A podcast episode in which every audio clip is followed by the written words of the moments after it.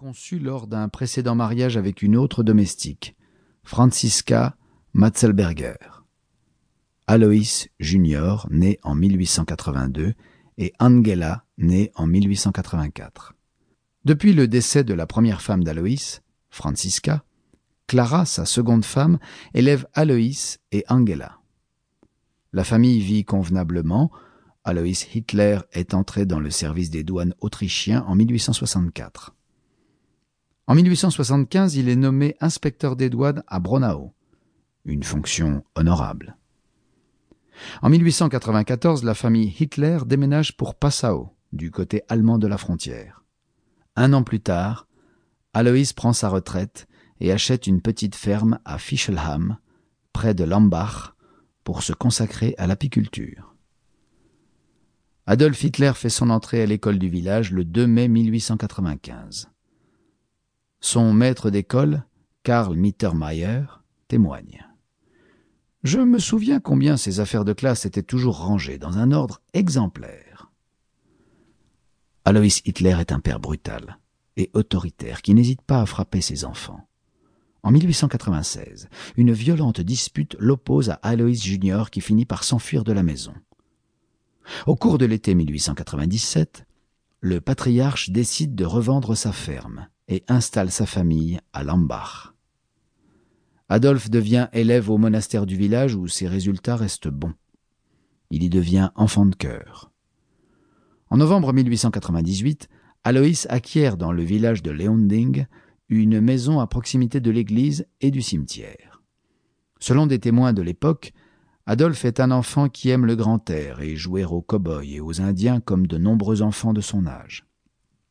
Sa sœur Paola déclarera à ce sujet Quand on jouait aux Indiens, Adolphe faisait toujours le chef. Tous ses camarades devaient obéir à ses ordres. Il devait sentir que sa volonté était la plus forte. À l'âge de onze ans, en septembre 1900, Alois Hitler inscrit son fils à la Realschule de Linz, à quatre kilomètres au nord-est de Leonding. C'est alors que ses résultats scolaires s'effondrent. Il finit par redoubler. Le conflit entre Adolphe et son père devient inévitable. En effet, le père veut que son fils devienne fonctionnaire, comme lui, alors que le jeune garçon souhaite devenir artiste peintre. Pour la première fois de ma vie, je pris place dans l'opposition. Aussi obstiné que put l'être mon père pour réaliser les plans qu'il avait conçus, son fils ne fut pas moins résolu à refuser une idée dont il n'attendait rien. Je ne voulais pas être fonctionnaire. Ni discours, ni sévères représentations ne purent réduire cette résistance. Je ne serai pas fonctionnaire, non, et encore non. Adolf Hitler, Mein Kampf, 1925.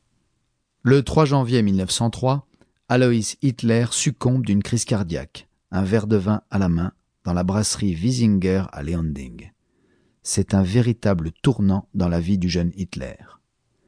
Clara, devenue veuve, devient de fait la tutrice d'Adolphe et de Paula Hitler, âgés respectivement de 14 et 7 ans. Elle reçoit une aide de l'État de 600 couronnes, et mensuellement, la moitié de la pension de son défunt mari, soit 100 couronnes, puis 20 couronnes par enfant scolarisé. Son fils porte toujours la photographie de sa mère sur lui.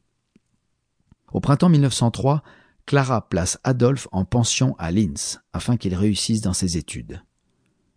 Léopold Peutsch, son professeur d'histoire, est un partisan du pangermanisme, mais aucun document ne peut attester d'un militantisme nationaliste de la part d'Adolf Hitler à cette époque. En revanche, il baigne dans une société autrichienne d'esprit pangermaniste. Voici le portrait du collégien Hitler qu'embrosse son professeur principal lors du procès du putsch en 1923. Il était incontestablement doué, quoique d'un caractère buté, il avait du mal à se maîtriser ou passait du moins pour un récalcitrant, autoritaire, voulant toujours avoir le dernier mot, irascible. Et il lui était visiblement difficile de se plier au cadre d'une école. Il n'était pas non plus travailleur, car sinon, il aurait dû parvenir à des résultats bien meilleurs. Hitler n'était pas simplement un dessinateur qui avait un beau brin de crayon, mais il était capable aussi, à l'occasion, de donner quelque chose de remarquable dans les matières scientifiques.